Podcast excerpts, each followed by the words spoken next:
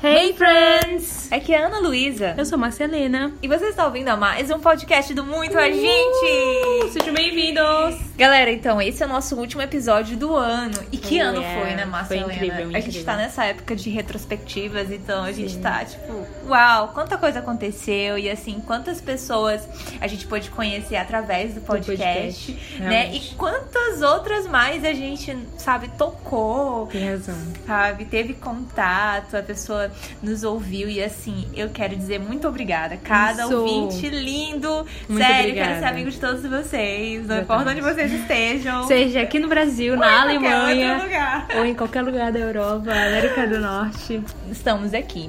Gente, então, essa semana aconteceu algo muito legal. O que aconteceu, Márcia? Não sei o que, que aconteceu. Ah, Márcia, parece ser misteriosa. Gente, nós fizemos um ano de ARMY. Se você não sabia, se a gente não deixou você perceber que a gente é meio 007 ainda. então, não, assim, eu sou bem escancarada nas minhas redes sociais, entendeu? Verdade. Galera, um ano atrás a gente conheceu o BTS. Exato. Sim. A gente teve assim, a gente teve contato com todo esse mundo do K-pop. E esse episódio é pra falar como tem sido nossa experiência desde então, né, Márcia? Isso. E como é pra nós, assim, sendo cristãs e consumindo esse tipo de conteúdo, porque acredite, dá sim de você fazer, você fazer as duas coisas. É mesmo. Eu queria dizer que se você tá esperando algo técnico, científico, não vai criando muita expectativa não, porque a gente vai falar sobre vida real, sobre o que, que Isso, aconteceu isso. na nossa vida, qual o impacto que o grupo trouxe pra nós e como a gente pensa hoje, o que, que mudou de um ano pra cá. é Verdade, isso. verdade. Então a gente te convida pra sentar com a gente e bater esse papo como se fôssemos todos amigos, porque essa sempre foi a intenção desse podcast. né? Exatamente. Se você não conhece sobre K-pop, não sabe o que, que a gente tá falando, por favor, não, não pula não. Segura aí. Fica aqui, talvez ao final desse episódio você já vai estar sabendo mais um pouco. É verdade. Galera, então, assim, a princípio a gente queria contar é, o primeiro contato que a gente já teve com produções asiáticas. E eu tava conversando com Márcia e a Helena, pra mim foi Pokémon, sabe? Dragon Ball Z, a gente cresceu verdade. vendo na TV Globinho. Então, nessa época eu lembro que eu tinha uma mochila do Pikachu, galera. Então, Eu também, eu sempre gostei desses. é- é- Pode-se dizer que é anime? Não sei. Eu acho que é esses desenhos animados. Eu gostava. Sim, sim. Ah, Pokémon, por exemplo, ele veio de jogos, né? Eletrônicos. E aí teve a série ali já em 96. E assim, foi febre. Continua sendo até hoje, né? Faz parte da cultura. E acredito que muita gente aqui do Brasil é fã, sabe, até hoje. Eu tenho É amigos que, se tu começar a cantar a abertura de Dragon Ball Z, todo mundo vai. Exato, né? então, galera, é. Querendo ou não, a gente tem contato com produções asiáticas desde cedo. É. Só que hoje em dia, Márcia, É algo. é dominação. É outra coisa. É o que tá acontecendo. Eles estão vindo muito com forte. tudo. Sim. Principalmente aqui na América, tanto do norte como aqui América do Sul. Se você não sabia, a gente se envolveu muito com essa onda coreana durante a pandemia. Hallyu, isso, exatamente. E a gente vai falar um pouco disso, de como a Coreia do Sul tá, sabe, assim, correndo bem lá na frente dos países asiáticos, realmente mostrando dominação, exportando a cultura para o restante do mundo. E o K-pop é grande parte disso, né? É, é verdade. Então, diga aí pra nós qual foi a primeira. A primeira é, vez que eu ouvi sobre o termo. Eu tô curiosa sobre isso. Gente, eu tava na faculdade ainda. Eu lembro que é, era 2014 e eu tava tendo aulas de inglês, assim, um reforço, assim, um curso intensivo pra ajudar em conversação, em escrita. E assim, eu lembro que terminou uma aula e a gente tava assim saindo e uma das meninas falando assim sobre K-pop, K-pop e tal, e sobre como os clipes eram super assim elaborados e mega produções. E eu lembro de ouvir assim, gente, mas o que é isso e tal? E naquela época, assim, o máximo que a gente sabia era o Gangnam Style, que tinha É, ganhado muita visibilidade. E assim, apesar de ter ouvido pela primeira vez o termo K-pop nessa época, só muitos anos depois é que eu pude ter contato com isso, com essa indústria. E assim, Márcia, é, eu até hoje não sei dizer que clipe foi. Eu não sei dizer qual foi o nome da música, mas eu me lembro que eu estava despretensiosamente com o YouTube aberto e de repente um clipe, uma daquelas propagandas, né? Começou a rodar e de repente, gente, eu tava vidrada, eu não consegui pular o anúncio. E assim, eu assisti o clipe inteiro, inteiro. E no final apareceu lá o nome da, do grupo, que era o Stray Kids. Então, esse foi, por incrível que pareça, o meu primeiro contato com o K-pop. Que quando terminou o clipe, eu fiquei assim, gente, o que foi isso? Tipo, gente dançando, gente, sabe, super bem vestido, figurinos Nossa. e assim, a música muito legal, muito envolvente. E sem contar, né? Pessoas muito bonitas. E eu fiquei assim, gente, então isso é o K-pop? Uau! E isso deve ter acontecido, gente, final de 2019, começo de 2020. Foi quando esse clipe apareceu pra mim. Agora o que acontece? Eu acho que todo mundo faz esse caminho. É, a maioria das vezes a pessoa começa assistindo dorama é. e depois, né, e vai ouvir Oshi, começa a assistir K-pop. E introduz. E assim, pra mim tudo aconteceu na questão do dorama em 2020 também. Em maio eu comecei a. Eu vi o meu primeiro dorama completo. Eu tinha tentado dois anos antes e não tinha completado. Mas em 2020 me agarrou, então eu comecei a consumir doramas, eu comecei a, a realmente me apaixonar pelas séries coreanas. E assim, gente, é um mundo, né, Marcelina? É muito diferente, é uma cultura muito diferente da nossa. Então tu mergulha naquilo e tu fica assim, ai, eu quero um opá, eu quero. Sabe, uma realidade bem diferente. E assim, no final daquele ano, ou seja, em dezembro de 2020, foi quando eu despertei, assim, pra querer saber quem era BTS. Porque eu ouvia falar, mas eu sabia, eu tinha noção que eles tinham assumido como a maior boy band do mundo. Eu sabia que eles tinham, sabe, estavam na frente de One Direction, até porque One Direction já tava, já tinha acabado, né? Então, eu sabia que BTS existia, só que eu ignorava essa existência. Até que eles começaram a aparecer no meu explorar como eu falei, eu tava consumindo muito dorama. E assim, de repente, eu fiquei curiosa, eu queria saber como eram as entrevistas deles, assim, quem falava inglês e tudo mais. E foi aí, por volta do dia 18 de dezembro, que eu comecei a ver, buscar entrevistas de BTS, assim, na, na TV americana. E, gente, pronto. Dali em diante, me agarraram, assim, foi descobrindo música, vídeo, série, descobrindo mais sobre a história de cada um. E assim, não teve como na manhã da véspera de Natal. como foi, Marcelena? Pra ti. Mas assim, tu sabia sabia que existia um grupo chamado BTS antes disso? Como foi pra ti? Então, é, respondendo a primeira perguntinha, né, que foi sobre a primeira vez que eu ouvi o termo K-pop, é, a minha experiência foi totalmente diferente de Ana, porque apesar de consumir o, as novelas desde cedo, além no finalzinho de 2016, eu meio que fechava os olhos totalmente para a questão musical. Por exemplo, quando tinha a parte das músicas em cada cena, aquilo só fazia sentido nas cenas e para mim eu nem pa passava batido, sabe? E eu sabia que existia uma galera que se vestia a cosplay. Isso, né, essas coisas. Eu sabia que existia essa galera, mas eu também nunca fui muito curiosa sobre isso. Eu pensava que era algo basicamente sobre anime e eu fiquei, ah, ok. E eu sempre super respeitei isso. Até que quando a Ana teve a oportunidade de me, de me mostrar, né, sobre os meninos, foi a primeira vez, assim, de verdade. Eu caí literalmente de paraquedas. Eu Mas não sabia eu de nada. nessa época tu, tu via alguma coisa de Blackpink, né? Não. Eu ouvi porque a minha irmã, ela gostava de ouvir, ainda gosta, né? Ah, sim. E aí eu falei, ah, legal. E aí eu lembro que a gente tava voltando para casa com a galera Não sei se tu lembra disso. Aí tava a Raíssa, a galera toda, e falou: Ah, as meninas, bota aí Blackpink. Aí eu falei: Não, não, não Blackpink, que isso? E aí, e aí foi que ela disse assim: Ah, os meninos do BTS é, liberaram um novo, um novo vídeo, que foi a primeira. Foi a primeira música que eu ouvi deles, que foi Dynamite, e aí eu fiquei. Legal, uau, uau, bacana. Uau. Nessa época, gente, de fim de ano, eles fazem muitas apresentações especiais para é, programas de premiação da uhum. TV coreana, né? E nessa época saiu o Dynamite, que o Dance Break era todo, todo Michael Jackson. Então, assim, aquilo. Eu lembro que Márcia colocou até no status do WhatsApp dela. Ela estava hipnotizada.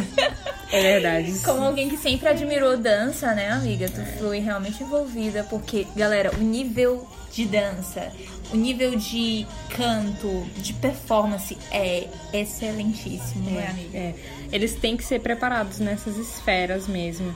Mas como a Ana disse, realmente ela soube me agarrar. Porque, por exemplo, eu tinha escutado essa música, mas ainda não era aquela coisa tipo, ah, eu vou seguir, eu quero conhecer eu quero o grupo. Não, era só tipo, ah, ok, legal, eles são bons. mas quando, no, nesse, nesse dia do dia 24, que eu fui pra casa dela e ela me mostrou o primeiro vídeo clipe que eu pude ver foi on Uau. E aí eu fiquei, o que que é isso? Gente, On foi o que nos agarrou, assim, a primeira música que nos agarrou de fato, assim, pra Sim. começar a se tornar ARMY foi On. Vídeo Kinetic Manifest Film, que eles gravam, assim, nesse lugar perfeito em Los Angeles.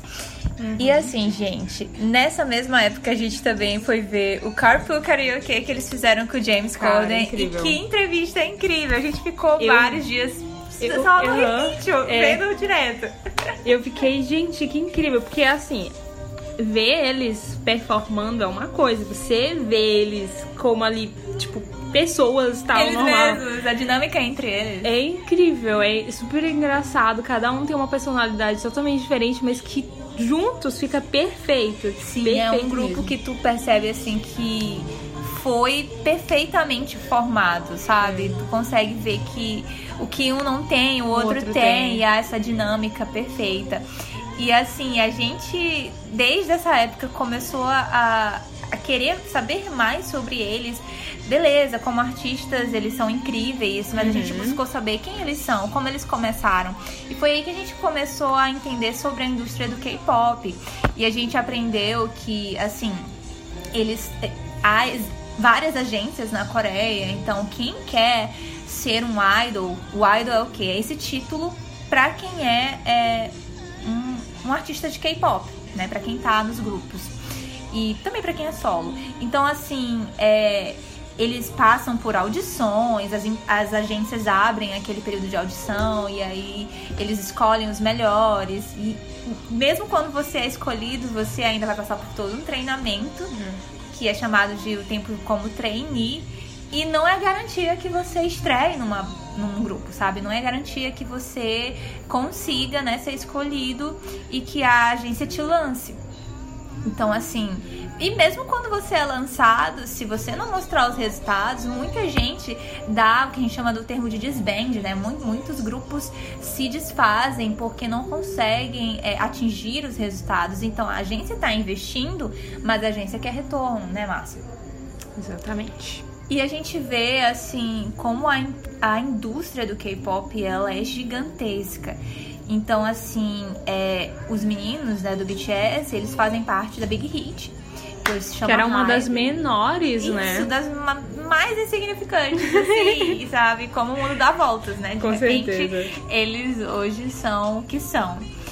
E assim, é, a gente começou a, a, pesquisar como foi, como eram, sabe, como foi o tempo de trainee deles. E a gente passou a amar a história deles, amá-los sabe, pelo que eles viveram. Eu fui, eu parti para séries. Até a, o primeiro ano de debut, tudo que eles sim, realizaram, sim. eles iam para as ruas chamar a galera pra ir aos shows. Isso, eu Nossa. vi a primeira série deles nos Estados Unidos, que foi American Hustle Life, e eu falei, amiga, eles literalmente chamando as pessoas na rua de Los Angeles, sabe, pra ir no show, só pra, sabe, poder ouvi-los cantar.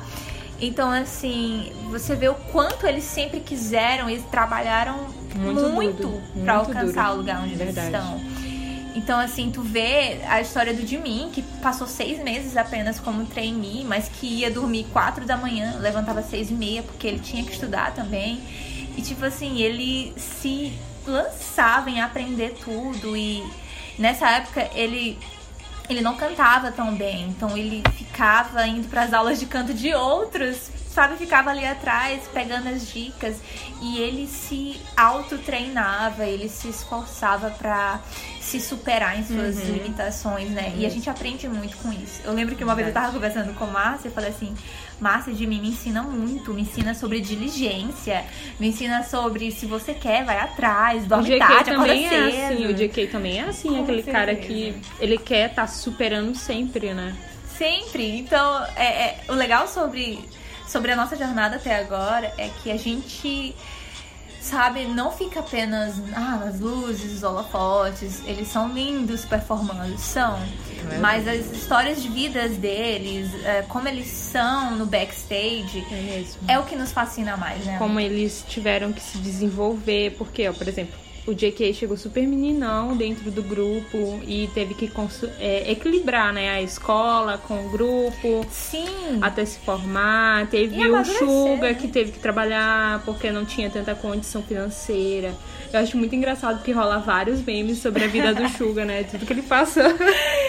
E tipo assim, quando tu chega no fandom, né? Que o que é o fandom? É a comunidade de fãs, né? A base de fãs.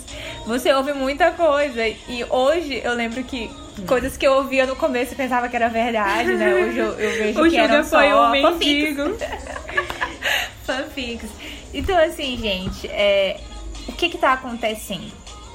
Tudo isso é uma cultura de exportação. A Coreia do Sul tá investindo, o governo coreano investe uhum. muito nessas produções. Então, investe na indústria do K-pop, investe no, na indústria do, das, das novelas, nos K-dramas. E assim, você vê que isso tá tomando o mundo. K-beauty, K-food, é né? Todo mundo quer, quer sabe, provar um kimchi, é. quer, quer ir num churrasco coreano. Tem uma amiga que foi agora em São Paulo e ela me falou tão bem do churrasco coreano. E tu fica assim, e tu vê as cenas dos doramas, e tu quer fritar a carnezinha, é.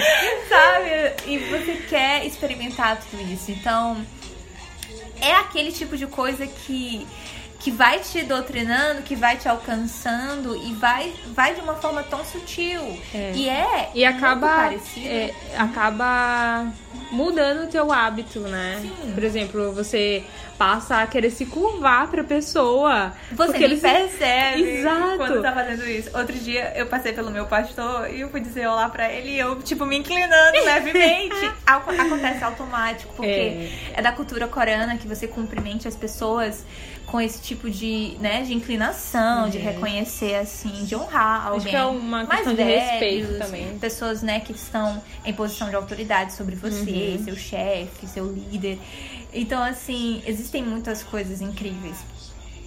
E como eu falei, né, a gente, a gente tá vivendo essa onda coreana, eles chamam de Hallyu, né? Que está invadindo o mundo e, assim, é muito parecido com o que os Estados Unidos têm feito durante todos esses anos. Que a sabe? gente já é bem mais acostumado. Com certeza, a gente é doutrinado pela, pelas séries, pelos filmes americanos, pela cultura, pela música, uhum. pelas roupas, pela moda, pelos livros. E a gente fica tão assim, sabe? Ai, não quero, não quero outras coisas que sejam diferentes disso. Que quando você se depara com produções asiáticas, por exemplo, você fica assim, nossa, mas isso aqui é muito diferente. É mesmo. Eu lembro e, que eu tive um certo preconceito no começo. Vai até pela questão estética, porque não é acostumado com a. Como é que eu posso dizer? Estereotipo? É isso que se dá? É, o estereótipo, isso. isso. Estereótipo. Tu fica assim, a primeira coisa que tu pensa é, nossa, que povo, todo mundo se parece. É, é. Cara, eu nunca vou não. saber quem é quem. Eu, eu vivi isso dentro da, da primeira. Não vivi isso literalmente, mas eu já era acostumada porque eu já assistia o skate dramas, mas quando a Ana me, me apresentou os meninos. Eu fiquei assim, meu Deus, quem é quem, senhor? Ainda mais quando todos eles estão de black hair, né? É. To... Gente, eu lembro que eu ficava mandando foto pra Márcia e dizia assim, bora lá, Márcia, da esquerda pra direita, quem, quem é quem? É quem? e assim, eu assisti essa entrevista junto com ela, né? É, o apresentador, o nome dele é James, é?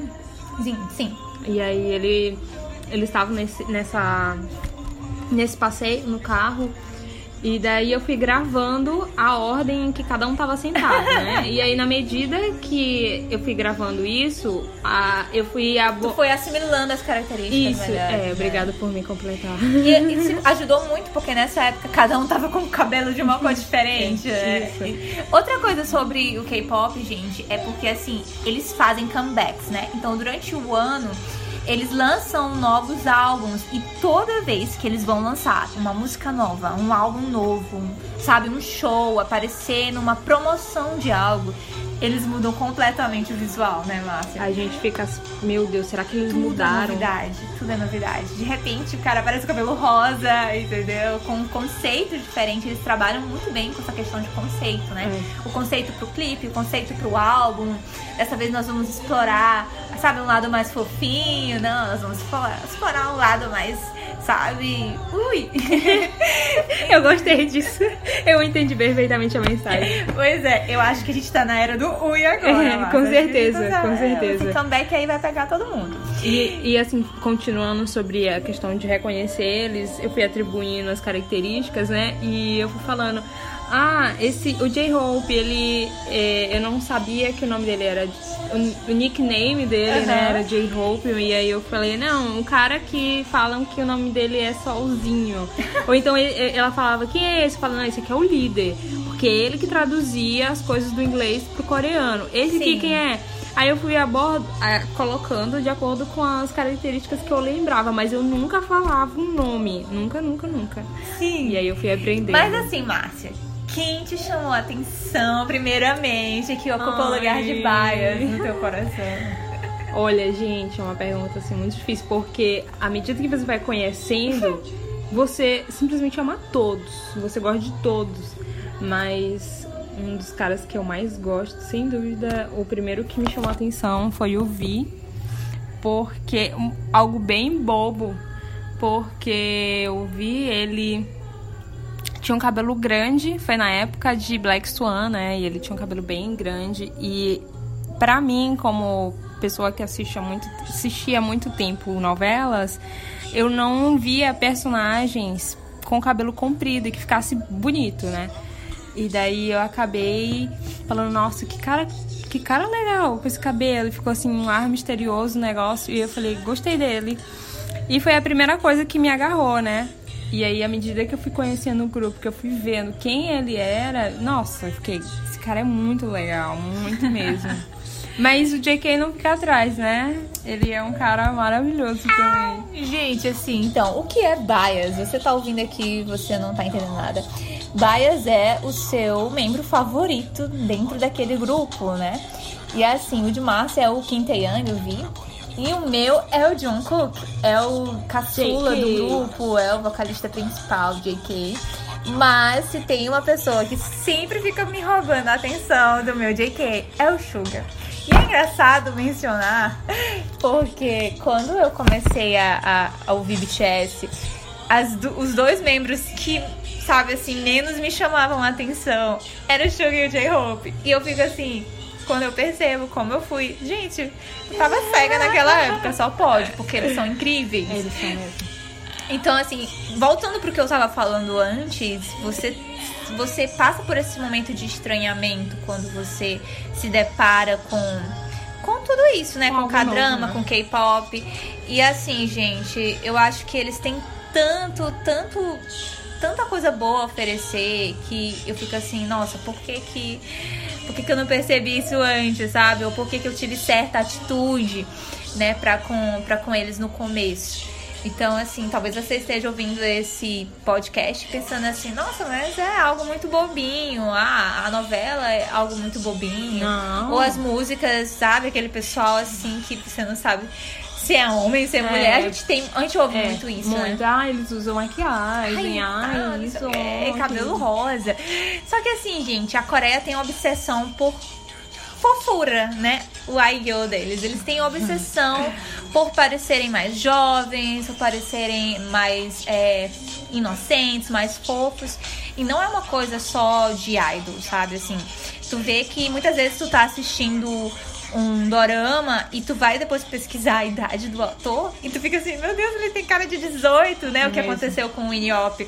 E tu vai ver o cara tem 30 anos, sabe? Então, assim, a Coreia tem esse. A, a Coreia tem o seu estereótipo favorito. Que é algo totalmente diferente do Ocidente. né? Sim, sim. E assim, até tem algumas coisas que a gente não concorda, que a gente É, acha esquisito. Por exemplo, eles têm obsessão por pele branca, né? Eles Por sabe, ser muitas bem vezes, magrinho. Sim, eles passam produtos pra embranquecer, então assim, sempre essa obsessão por estar dentro do peso, por passar por dietas loucas. dentro, a gente quer entrar agora nesse ponto que dentro da indústria do K-pop, eles lidam com muitas coisas que que são tóxicas, né? Com certeza. sabe, essas pressões impostas, porque assim, é, dentro da cultura idol, você, você é criado, você é lançado pra ser uma celebridade, entendeu? Então você tem que ser é, um, um role model, você tem que ser um, um exemplo, um referencial, não só no que tu faz, se tu canta, se tu dança, Se tu é rapper. se tu é rapper, tu tem que tu tem que ter uma vida completamente exemplar. Tu sabe assim, eles muito muitas vezes eles assinam contratos pra não aparecerem namorando com ninguém. Ah, sim, é então eles são, sabe, restringidos de muitas coisas pra parecer aquilo perfeito. E, e além disso, eles são desenvolvidos, digamos assim, para que a- os fãs tenham aquele idol para si. Então, eles, se, por exemplo, num artista a gente vê que eles têm uma vida assim mais reservada, mas que é mais tranquilo, Sim. nos idols são totalmente diferentes. Os, os a fãs, vida é toda exposta, entendeu? os É. fãs, eles sentem que tá que tem algo íntimo, algo profundo com, com o cantor. Eles estão assim elaborando coisas pra, fa pra fazer pros fãs. Sim, é, é, gente, tudo é os fãs. A tudo produção é de fãs. conteúdo é massiva, então eles sempre estão é, produzindo séries de férias, sabe? Séries que mostram a preparação antes de um comeback. E assim, eles aparecem, eles fazem lives, eles conversam com os fãs, É eles mesmo. sempre têm esse contato. E muitas fãs coreanas, elas começam a ter essa ideia de tipo, ah, esses caras são, São meus, meus, né? Eles isso. pertencem a mim. Então, Exatamente. dentro disso, alguns padrões de, de me- mentalidade errados, eles começam a surgir. Então, tem fã que fica louca, tem fã que, que persegue Uhum. o artista, que Isso. descobre onde ele mora, que, sabe, assim, é, eles são obrigados às vezes a mudar de casa, mudar de telefone, por causa disso, dessa obsessão e- e Por isso que eles andam sempre com muitas seguranças, não dão tanto. Sim, abertura. gente. É uma, é uma coisa de louco, como eu tô falando, né? Sempre tem que ter aquele padrão. Eles, eles sempre usam máscaras, porque assim, Deus livre deles aparecerem sem maquiagem, entendeu? É, eu sei que tudo isso é como um peso de pressão sobre eles. Então a gente já ouviu de casos de muita gente que desenvolveu depressão, né? E infelizmente casos de pessoas que se suicidaram. Então, assim, é muito sério porque a gente não vê isso, por exemplo, às vezes eu converso com o Márcio, eu falo assim, gente, aqui no Brasil o artista pinta, É. borda, casa, descasa, E é- tá sabe? tudo assim, envolve, se aberto. envolve em crime, um monte de coisa, e os seguidores só crescem no- nas redes sociais. Eles entendeu? são. Lá eles são canceladíssimos. E na Coreia você é cancelado, você perde contrato, sabe? Ai, se aparecer um escândalo, Deus livre. Às vezes o escândalo é o quê? Ah, alguém que engravidou a namorada, entendeu? Alguém que é, noivou secretamente. Alguém que apareceu Entendeu? namorando. Esse tipo de escândalo, sabe? E aí você, você tem toda essa conjuntura, conjectura, né, ao redor de todo esse tema do K-pop. Então, quando eu e Márcia começamos a admirar os meninos e, e descobrir mais sobre essa indústria, a gente falou assim, beleza, bora orar por eles. Não foi, Márcia? A gente começou a sentir essa necessidade de orar por eles, porque a gente começou a vê-los como amigos. Uhum. E a gente sempre falava assim, é, mesmo que muita gente os enxergue de outras maneiras, a gente quer enxergá-los como, Como Deus vê, É sabe? Como pessoas que precisam, sabe, é, é, serem guiados por Hum, sim, Deus, como sim. pessoas que precisam ter um encontro com o Senhor, como pessoas que precisam do seu amor, da sua proteção, né? Então, assim, a gente faz parte do Army que ora, sabe? Do Army que, que coloca eles diante do Senhor. Se você não sabe, mas Army é o nome da, do fandom, né? Fandom, não sei como é que a galera... como você como, quiser chamar. É, como você acha que deve ser o certo. Do e, BTS, no caso. E aí cada grupo tem esse nomezinho específico que o grupo escolhe pro fandom, para essa família, grande família. E assim, a, o, o ARMY, ele é muito gigantesco. O ARMY é o maior, é, né? o, maior é o mais fandom. envolvido. Ele sabe, os meninos lançam alguma coisa. É muito organizado. O ARMY, assim, tem todas as, é, as diretrizes. Ah, durante tal semana são tais tanta quantidade de streamings para aquela música, sabe? Para aquele videoclipe que a gente chama de MV, né? Então, assim, é muito organizado. E assim, o Army ele é muito envolvido, ele faz de tudo para quebrar os recordes e conseguem, né? Então, outros, outros tempos aí teve até uma polêmica com a Billboard, porque eles estavam achando que o BTS estava de alguma forma manipulando os charts, né? Por causa de que eles estão passaram inúmeras semanas uhum. no top 1, entendeu? E assim, é o poder do ARMY. E ARMY falou assim: é, talvez a gente precisa rever a maneira como isso é contabilizado, porque vocês estão falando essas coisas só porque nós somos um ato coreano, porque a gente vem de um país pequeno e porque nós somos um, um, um grupo de K-pop. E sabe assim, Nanjum, Nanjum pra presidente, galera. a gente ama esse cara, esse é, é um líderzão. É mesmo. E assim, tem muito disso, muito, muito mesmo. Por quê? Porque o grupo investe, o grupo, sabe, se entrega e realmente você sente que o amor é genuíno. Então isso provoca, sim, uma resposta daqui do outro lado de pessoas que também querem vê-los bem-sucedidos e querem vê-los bem. E é como eu falei com Márcia. Nós que somos cristãs, né, e estamos é, inseridos dentro desse meio, a gente ora sim para que eles sejam, sabe, abençoados, protegidos, para que é. eles sejam alcançados pela verdade de Jesus. E assim, eu quero até contar que a primeira vez que eu, sabe, tava conhecendo sobre os meninos, chegou na parte do JK, eu tive uma impressão tão forte, sabe, assim, galera, de que a transformação que a gente tem visto na vida do Justin, do Justin Bieber acontecendo, e claro, ninguém é perfeito eu senti que seria algo que no futuro acontecesse com J.K., né? Então, parece bem louco que eu tô falando aqui agora, mas depois eu fui descobrir que o J.K. sempre foi fã do Justin Bieber. Inclusive, ele já disse que, sabe, a razão para ele ter feito audições desde cedo era por causa do próprio Justin Bieber, que a gente sabe, né? Sabe, foi conhecido enquanto ele tocava nas ruas do Canadá, ali com seus 15 anos, bem novinho também. E o Justin é o que ele é dentro do cenário pop é, mundial, uhum. né? Porque ele começou desde cedo, então ele é grande inspiração pro John Cook. E assim, é... falei demais aqui, Márcia, mas assim, é muita coisa para falar. Acredito que a gente vai fazer uma parte 2. Na verdade, a gente vai fazer, vai trazer é, uns tem convidados. Razão. Tem muita coisa para ser explorado muita ainda. Coisa. A gente quer falar um pouco mais específico de cada membro, o que, que a gente gosta, as, as performances, músicas. A gente gostaria também que outras meninas, outras, outros rapazes participassem, porque Sim. sim os caras são muito presentes nesse meio. É verdade. É... Então, Márcia, pergunta rápida. Hum. Qual é a sua música favorita do Ai, meu Deus, todas.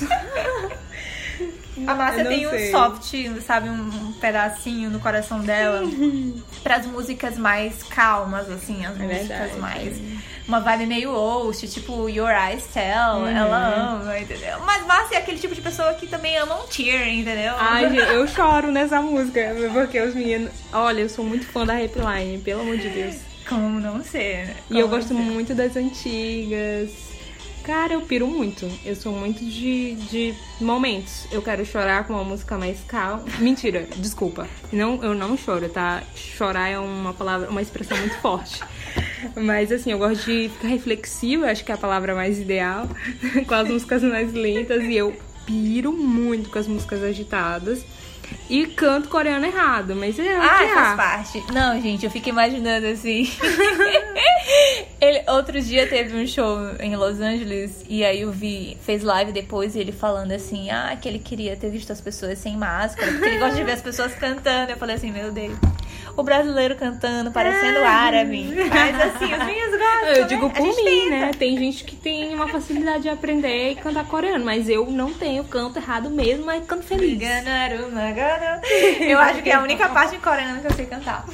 Mas assim, gente, eles são muito versáteis. O que eu tenho para dizer é, esses garotos sempre surpreendem. Às vezes tu pega a mesma música e tu vê diferentes performances é, da mesma música e tu fica assim, como é que essa galera consegue entregar 200% toda vez? A gente sempre olha os shows e vídeos, né, dos shows e a gente vê que no final eles estão, tipo, morrendo, literalmente, morrendo com. Sendo carregados assim, É, com dores e, e, e, gelo em tudo quanto é canto, mas assim, a gente vê eles no palco cara, é absurdo, eles entregam 200%.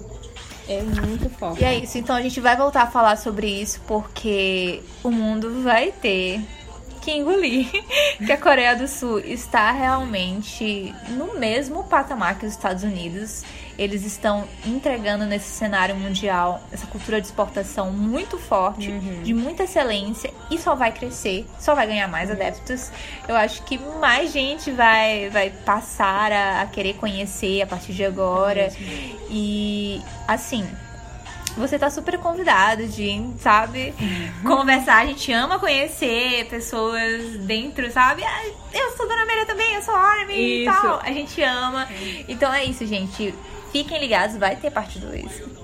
E é, aproveitando essa deixa, eu queria dizer que é algo que sim está muito crescente entre os jovens, mas é de toda idade. Tanto para quem gosta de K-pop, quanto para quem gosta de novelas, quanto para quem está se aventurando nas outras esferas. Então, é algo que está crescendo é verdade, é verdade. a todo vapor, né? então é isso, gente. Espero que você tenha aprendido alguma coisa se e divertido. Se, é, sim. E se você já conhece, sabe? Tenha também tido um tempo legal descobrindo como foi pra gente. Eu amo saber, assim, como foi que as pessoas se tornaram, sabe, consumidoras desse tipo de conteúdo. A gente pode fazer essa enquete no Instagram, então é, eu acho verdade. que a gente pode trocar uma ideia por lá. Sim, sim, sim. Se você ainda não nos segue no Instagram. O nosso perfil é muita gente. Só busca lá, muita gente e é isso. Vai aparecer. é isso, galera. Beijo, um ótimo fim de ano. Se você estiver ouvindo isso já em 2022, que você tenha um ano abençoado. É e a gente vai estar presente sim em 2022 com, com muito mais conteúdo. Ai, gostei que foi agora tudo junto, a gente pensando igual. E é isso, gente. Tchau. Bye, bye.